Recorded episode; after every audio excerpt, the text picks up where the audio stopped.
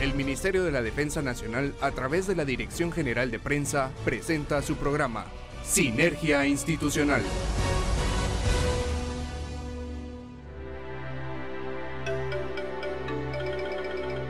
Muy buenas noches Guatemala, bienvenidos a Sinergia Institucional Radio. Hoy 18 de julio traemos un programa preparado especialmente para ustedes. En esta emisión le acompañaremos Victoria Cabrera y Marisol Ruiz. Buenas noches, ¿cómo te encuentras Victoria?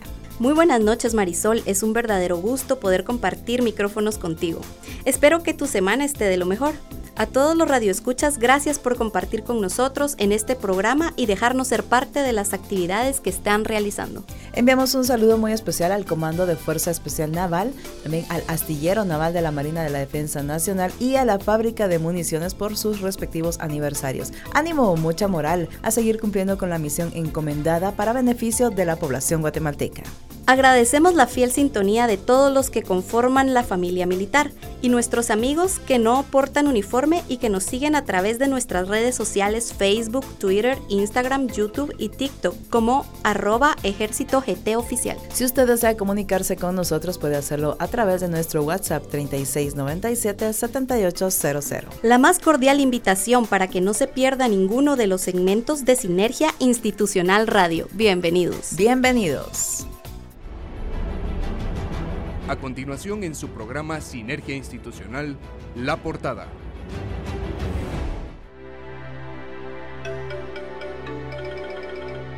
Hoy en nuestro programa traemos para ustedes excelente información. En nuestra efeméride conversaremos acerca del Día Nacional del Psicólogo. En nuestro segmento Conociendo Guatemala conoceremos datos interesantes de San Lorenzo Suchitepeques. No se puede perder el segmento de la entrevista. Nos acompañará el coronel de infantería DEM Edgar Rolando Rubio Castañeda, director de la fábrica de municiones del ejército. Como cada semana rendiremos homenaje a uno de nuestros héroes caídos en el cumplimiento del deber.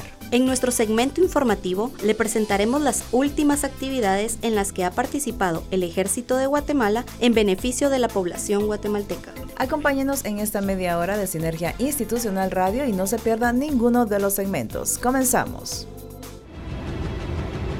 Conozca más de nuestra historia en nuestra efeméride.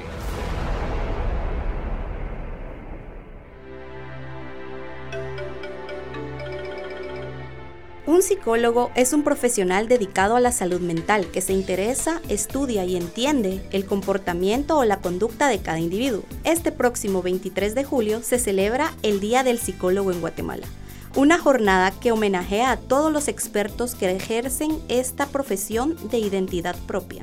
Se trata de una fecha oficializada el 23 de julio de cada año, gracias al Acuerdo Gubernativo número 1385-90 del 28 de diciembre de 1900, donde se reconoce al psicólogo como profesional y la necesidad de conmemorar sus labores hacia la sociedad. Al parecer, la formación académica en esta disciplina se remonta en el país centroamericano a 1946, cuando el psiquiatra español Antonio Román Durán introdujo varios cursos de psicología en la Facultad de Humanidades de la Universidad de San Carlos.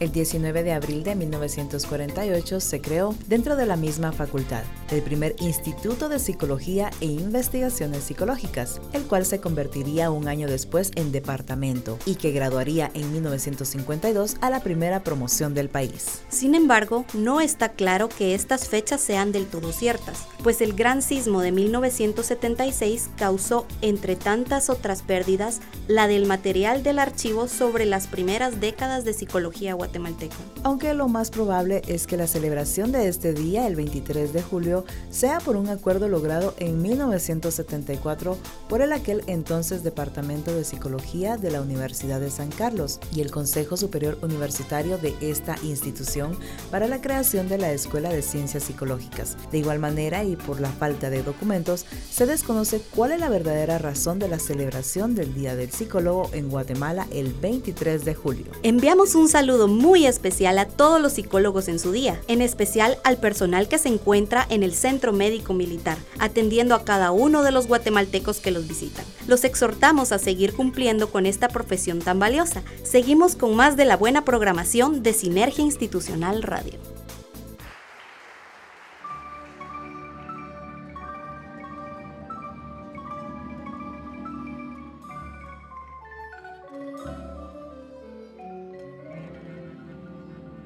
Y bueno, Victoria, nos vamos a ir de paseo. Hoy en nuestro segmento Conociendo Guatemala nos iremos al municipio de San Lorenzo que pertenece al departamento de Suchitepeques, en la región suroccidental de la República de Guatemala. Cuenta con una extensión territorial de 60 kilómetros cuadrados. Una distancia de 167 kilómetros separa el departamento con la ciudad capital. Colinda al norte con San Gabriel, al este con Santo Domingo Suchitepeques, con Santo Domingo Suchitepeques y Mazatenango al sur y por el oeste con Mazatenango, todos municipios del departamento de Suchitepeques. San Lorenzo fue fundado por los españoles durante los primeros años de la conquista y lo nombraron como San Lorenzo el Real. Cuando se efectuó la distribución de los pueblos del estado de Guatemala, fue adscrito al circuito de Mazatenango, correspondiente al distrito 11 de Suchitepeques. El acuerdo gubernativo del 4 de octubre de 1921 autorizó a la municipalidad otorgar a favor de los vecinos los correspondientes títulos de dominio de los sitios urbanos poseídos legítimamente, cuya certificación serviría de base al título inscribible. La distribución poblacional está conformada por 8 cantones, 5 labores, 5 aldeas y 21 fincas. El municipio cuenta con bailes tradicionales como el baile del tún, la romería, baile de la conquista, de moros. Además existen otras costumbres como palo encebado, procesiones con tronos multicolores, cofradías y carreras de toros. El baile del tún se realiza como un baile de desarrapados que se mueven al compás del sonido del tún. Es llevado a cabo en ocasión de la siembra del maíz, como un ruego al santo mundo o a la santa tierra, para que existan buenas cosechas del grano. A pesar de existir una mayoritaria población indígena, en San Lorenzo únicamente existe un lugar sagrado que se llama Pozo de la Virgen y que es calificado por los concurrentes como de mediana importancia. Se encuentra en la primera calle del área urbana del municipio. El idioma materno de los habitantes idiomas es el quiché y dominan también el español. Y luego de este paseo por el bello municipio de San Lorenzo, Suchitepeques, regresamos a la cabina de cristal Marta Bolaños de Prado en los estudios de TGW, La Voz de Guatemala. Conozca el trabajo del Ejército de Guatemala en la voz de los protagonistas, en la entrevista de hoy.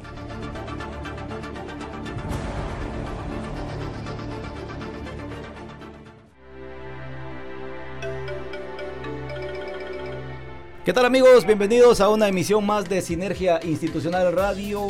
Qué bueno que ustedes nos acompañan en este espacio de la entrevista, más que una entrevista, una conversación a través de la cual esperamos que ustedes conozcan un poco más del ejército de Guatemala. En esta ocasión nos acompaña el señor coronel de infantería diplomado en Estado Mayor, Edgar Orlando Rubio Castañeda. Él es el director de la fábrica de municiones del ejército y esta noche compartirá con nosotros información importante para que ustedes conozcan un poco más sobre las actividades de esa dependencia especial del ejército de Guatemala. También me acompaña por acá el planillero Steve Telles, con quien estaremos compartiendo el espacio de conversación para que mi coronel Rubio eh, pues eh, pueda compartir con nosotros esta información. Mi coronel Rubio, bienvenido, ¿qué tal está? Muchas gracias por la entrevista, señor director de prensa, querido coronel Telles Cabrera. Bueno, para iniciar quiero pues mandar un saludo fraternal a todos los soldados guatemaltecos, especialmente a los soldados atarapacenses que actualmente conforman esta prestigiosa fábrica de municiones del ejército, que es reconocida como, como una dependencia estratégica del Ministerio de la Defensa, que estará arribando la otra semana, el miércoles 19 de julio de la otra semana, a sus 40 años de, de fundación. 40 aniversario, mi coronel. Es un montón de tiempo ya. Cuatro décadas de estar produciendo munición de alta calidad. Excelente, mi coronel. Mi coronel, bueno, y como lo que buscamos acá es que la población guatemalteca sepa y conozca un poco más de la dependencia que está bajo su digno cargo, pues eh, yo quisiera que entráramos ya de lleno en esta conversación y que usted nos cuente cuál es la historia, cómo, cómo nace a la vida la fábrica de municiones del ejército. Sí, fíjese que es una visión de nuestros antiguos en el año de 1979 fue ordenado por el mando del ejército efectuar este, algunos estudios de factibilidad con el propósito fue de montar una fábrica de municiones de pequeño calibre para que cubriera las necesidades de las unidades militares, tanto en entrenamiento como en, en operaciones de combate.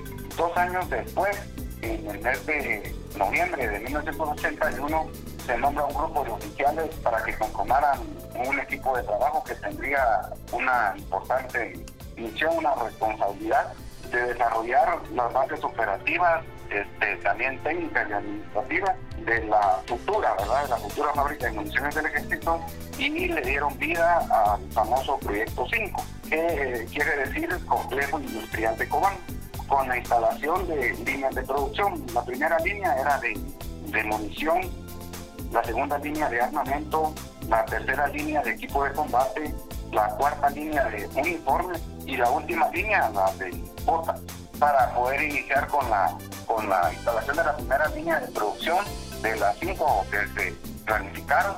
Se seleccionaron a un selecto grupo de, oficiales, 39 en total, fueron 8 oficiales de carrera, 4 oficiales asimilados y 27 especialistas. Ellos se trasladaron a, bueno, viajaron a Austria, al continente europeo, con el fin de especializarse en, la fabricación de munición. Luego concluida la especialización y con la infraestructura ya terminada totalmente, todo ese personal se situó en Cobán, Altamirantá, para proceder con, con el montaje de, toda la maquinaria, el equipo y personal. Algo importante es que la fábrica de munición del Ejército de Guatemala fue creada como una dependencia, una dependencia auxiliar y especial del Ministerio de la Defensa según un decreto, el decreto ley número 8183 del año 1983, donde oficialmente inicia la producción ¿verdad? De, munición, específicamente en el mes de noviembre del año 1983. Entonces es importante ¿verdad? para nosotros acá reconocer la visión que tuvieron los militares que se encontraron en este proyecto visionario, proyecto 5, como le mencionaba Coronel Telles, y queremos hacer mención de los oficiales que en su momento se desempeñaban importantes. Este, estaba eh, el general Oscar Humberto Mejía Víctor, él se desempeñaba como ministro de la Defensa Nacional, y un grupo de coroneles, el coronel de infantería del Juan José Quiliesa, el coronel de caballería Manuel Chinchilla Estrada, el mayor de ingenieros Homero García Carrillo, el mayor de material de guerra Roald Orial Flores, el teniente de navío José Valladares Mendoza, perdón, y eh, hay dos más, perdón, el capitán primero de ingenieros Ángel Guillermo Morales Mérida y por último el capitán segundo de infantería Adán Amí Arana Meléndez, ¿verdad? O sea, honor a quien no merece. Con, este listado de, nombres que usted nos acaba de compartir, con las especialidades de cada uno de los oficiales, nos podemos formar una idea entonces de la diversidad de conocimientos y, de destrezas que se pusieron en conjunto y en, trabajo en ese tiempo para darle vida a, este proyecto, el, proyecto 5, que tan famoso es, entre los militares del complejo industrial de Cobán, que, precisamente buscaba toda esa línea de producción que usted nos decía y que pues centralizó en Cobán el área de, la fabricación de municiones. Pero yo solo quería hacer mención a eso para que nuestros amigos radioescuchas lo, lo, comprendan, ¿verdad? La, variedad y diversidad de especialidades que tuvo que eh, combinarse para hacer posible que se echara a andar este, este proyecto tan ambicioso, tan visionario y que a la fecha pues sigue produciendo, eh, como usted bien lo dijo al inicio de la, de la entrevista, munición de calidad desde 1983. efectivamente, y te digo Sin duda muy interesante la historia de la fábrica de municiones Mi Coronel. Y ahora me surge la pregunta, ¿cuál es la misión y las funciones principales de esa fábrica, mi coronel? La misión es, muy puntual. La misión es producir munición calibre 5.56 milímetros para mantener el abastecimiento constante y continuo a las unidades orgánicas del ejército de Guatemala. Y el objetivo es este, el máximo rendimiento en la fabricación de munición con las más altas normas de calidad, al más bajo costo, eso es importante mencionar, optimizando los recursos, obviamente.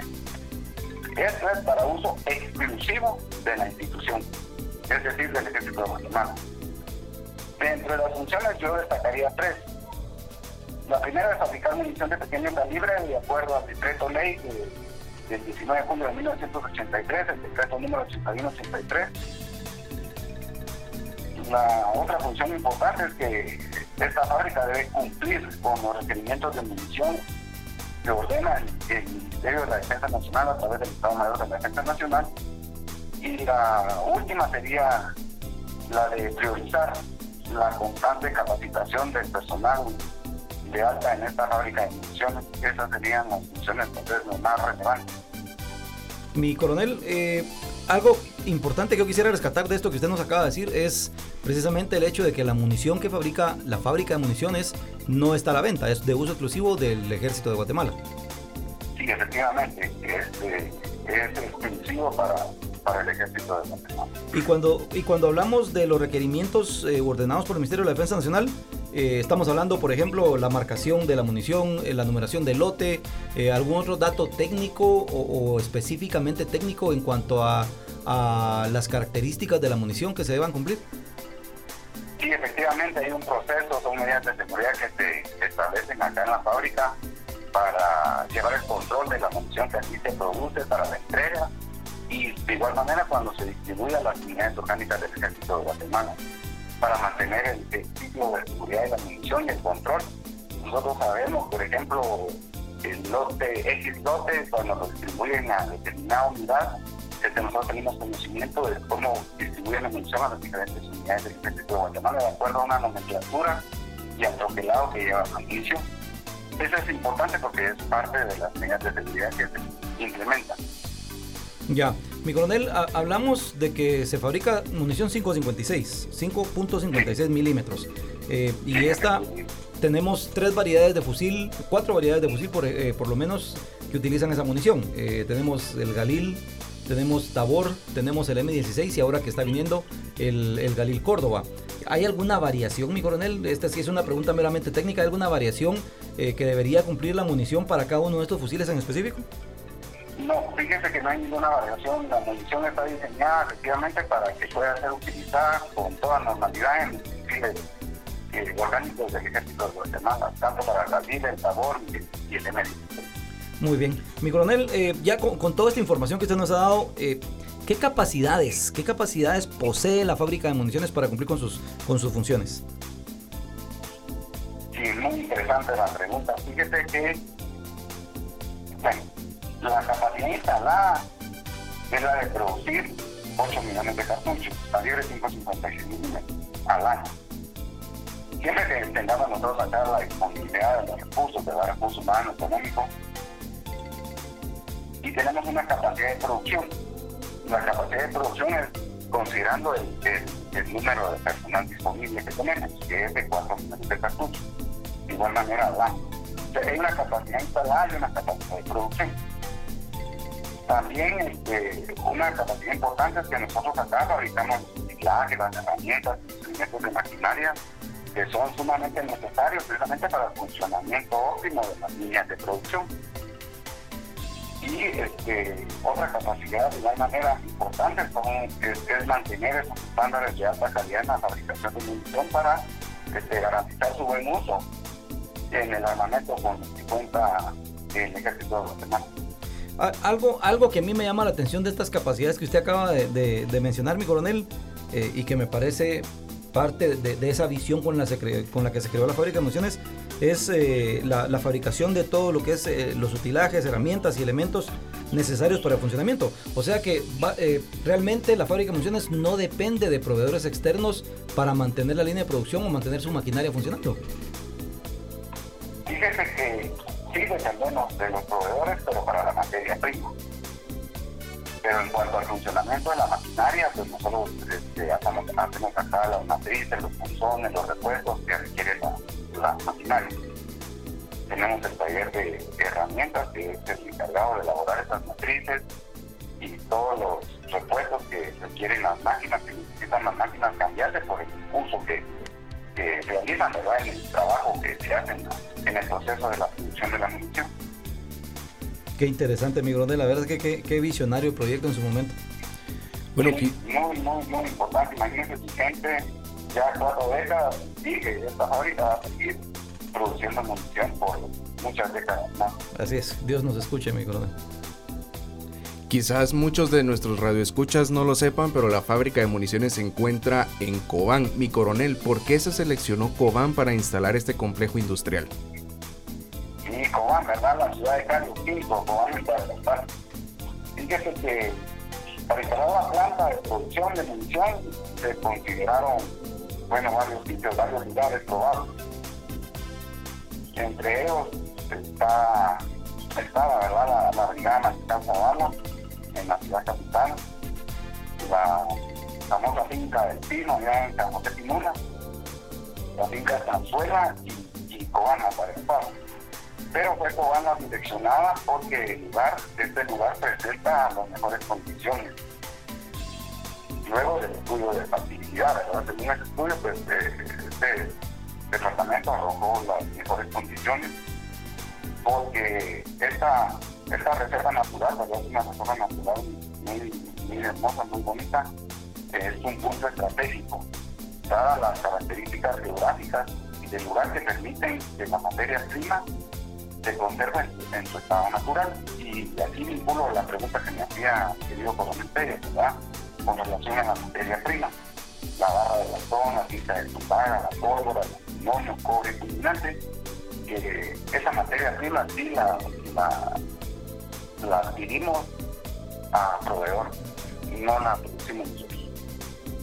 Muy bien, mi coronel, eh, con, ya con, todo esto, ¿qué proyectos, qué proyectos tienen ustedes en la fábrica de municiones a, corto, mediano y largo plazo? Fíjese que tenemos un, compromiso institucional y nacional. A corto plazo, pues nosotros vamos a, continuar produciendo munición calibre 5,56 milímetros, cumpliendo con lo ordenado por el Salón Superior para mantener abastecidas a las unidades del Ejército de Guatemala, unidades regulares, reservas, y este, a, a, mediano plazo diversificar, esta palabra es clave.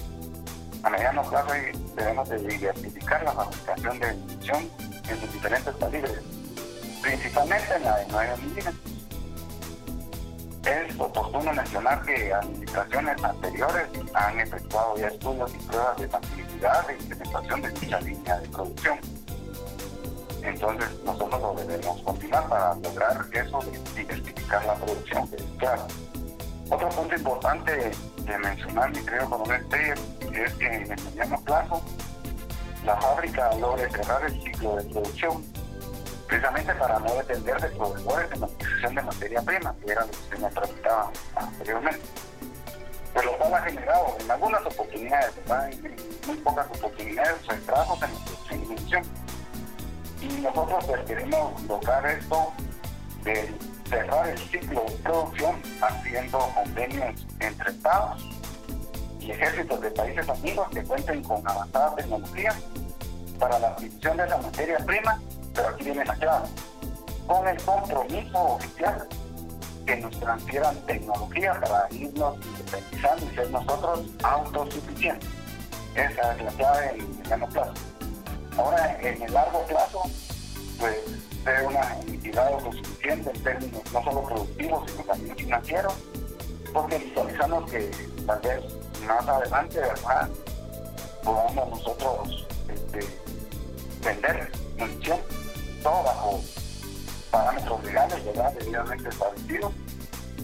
Y también tenemos que considerar como fábrica que estamos en el siglo tecnológico, lo cual nos obliga obviamente a invertir en inteligencia artificial, en robótica, de tal manera de, de optimizar, de actualizar y modernizar la maquinaria, ¿verdad? Porque esta maquinaria está cumpliendo 40 años, está instalada y agilizar los procesos de munición de distintos calibres con resultados positivos y favorables, ¿verdad? Entonces estamos trabajando en este proceso también a largo plazo.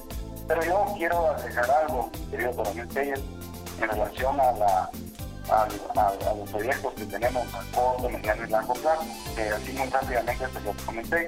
Esta administración considera de suma importancia mencionar ¿verdad? que todos los proyectos a corto, mediano y largo plazo no serán posibles desarrollar sin la dignificación del personal que hace en esta fábrica, ya que, bueno, para nosotros ellos son, ellos representan el recurso más, más valioso con el que se cuenta y que le dan vida a los diferentes departamentos que conforman esta fábrica.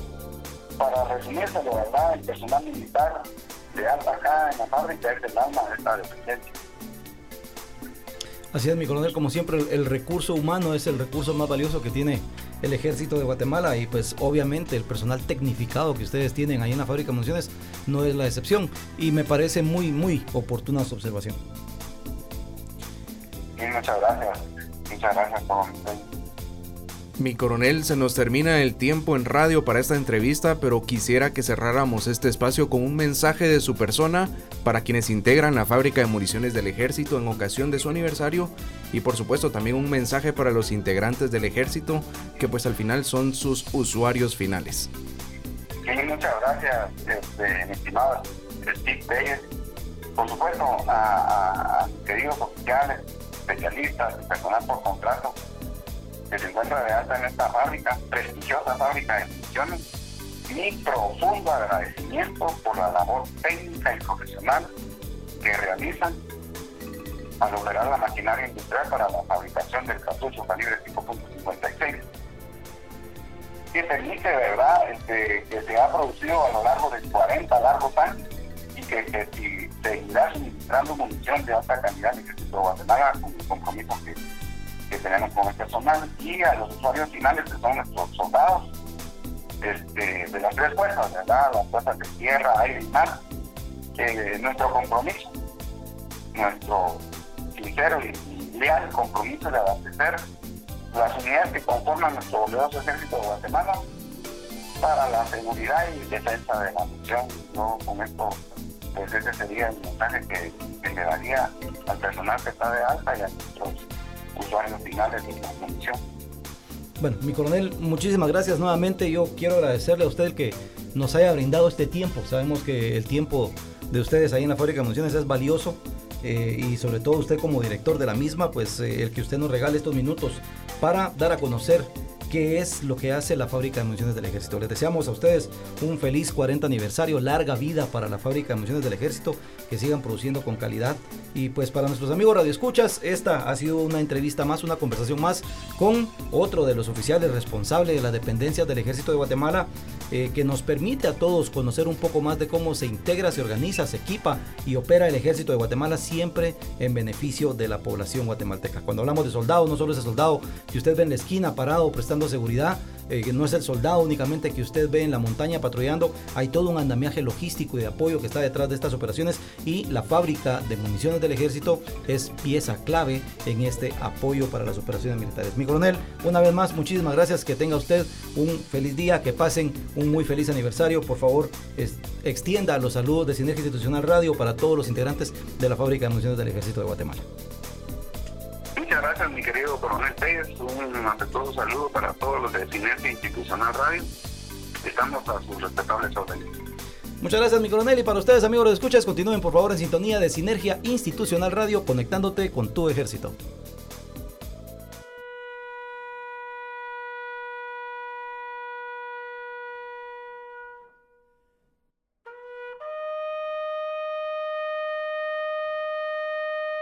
Sinergia Institucional rinde un homenaje póstumo a la memoria de nuestros héroes.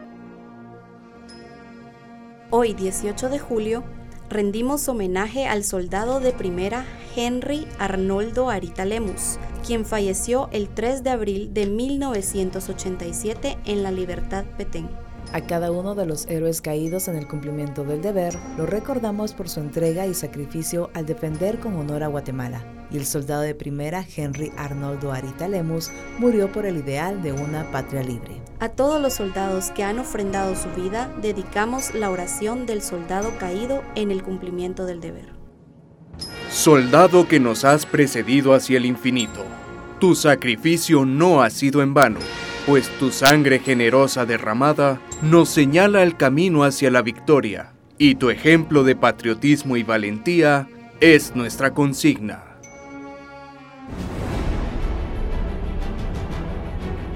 Conozca lo más relevante de las actividades que realiza el Ejército de Guatemala en nuestro segmento de noticias.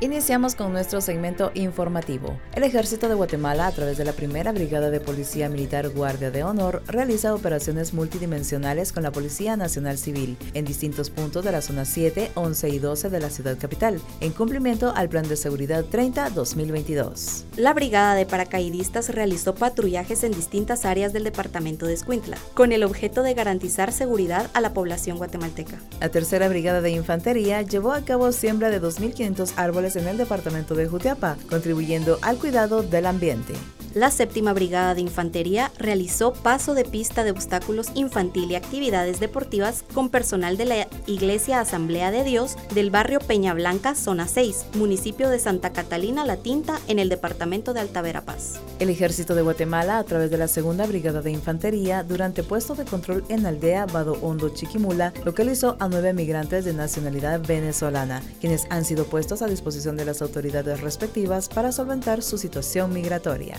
Ahora nos enlazamos con Eric de Paz, quien nos comentará cómo estarán las condiciones climáticas para los próximos días.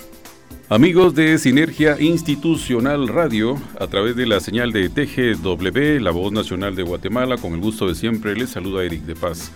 Las condiciones atmosféricas que podemos esperar para esta semana están definidas por aire con un contenido de humedad alto, lo que genera algunas lluvias y tormentas eléctricas.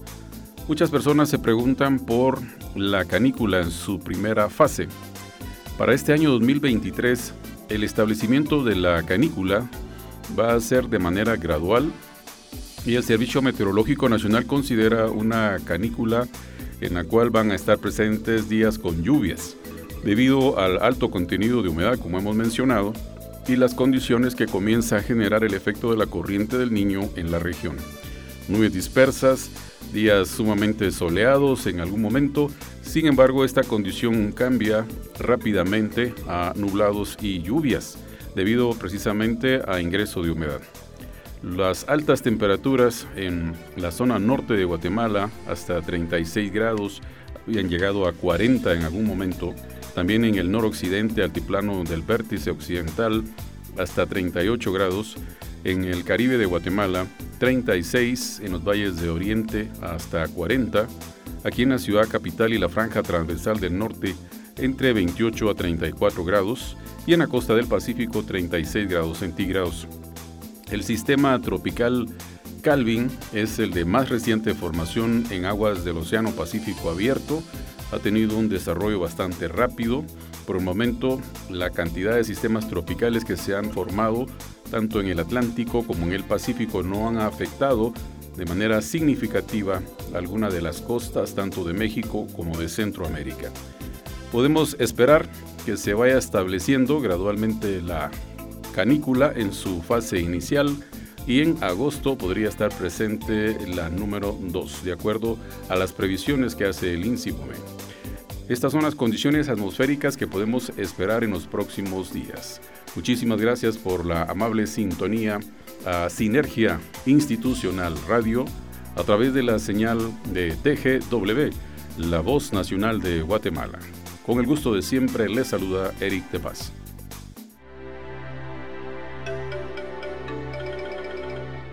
Esto ha sido todo por hoy, pero los esperamos el próximo martes a partir de las 7 de la noche en el 107.3 FM de TGW, La Voz de Guatemala. Gracias por habernos acompañado, les mandamos mucho ánimo, mucha moral a todos los guatemaltecos que a esta hora empiezan su jornada laboral. Un saludo muy especial para todos los soldados del ejército de Guatemala que se encuentran fuera de nuestras fronteras. Nos despedimos con la consigna Buenas noches Guatemala, puedes dormir en paz porque en cualquier parte del territorio siempre hay un soldado firme y leal a su nación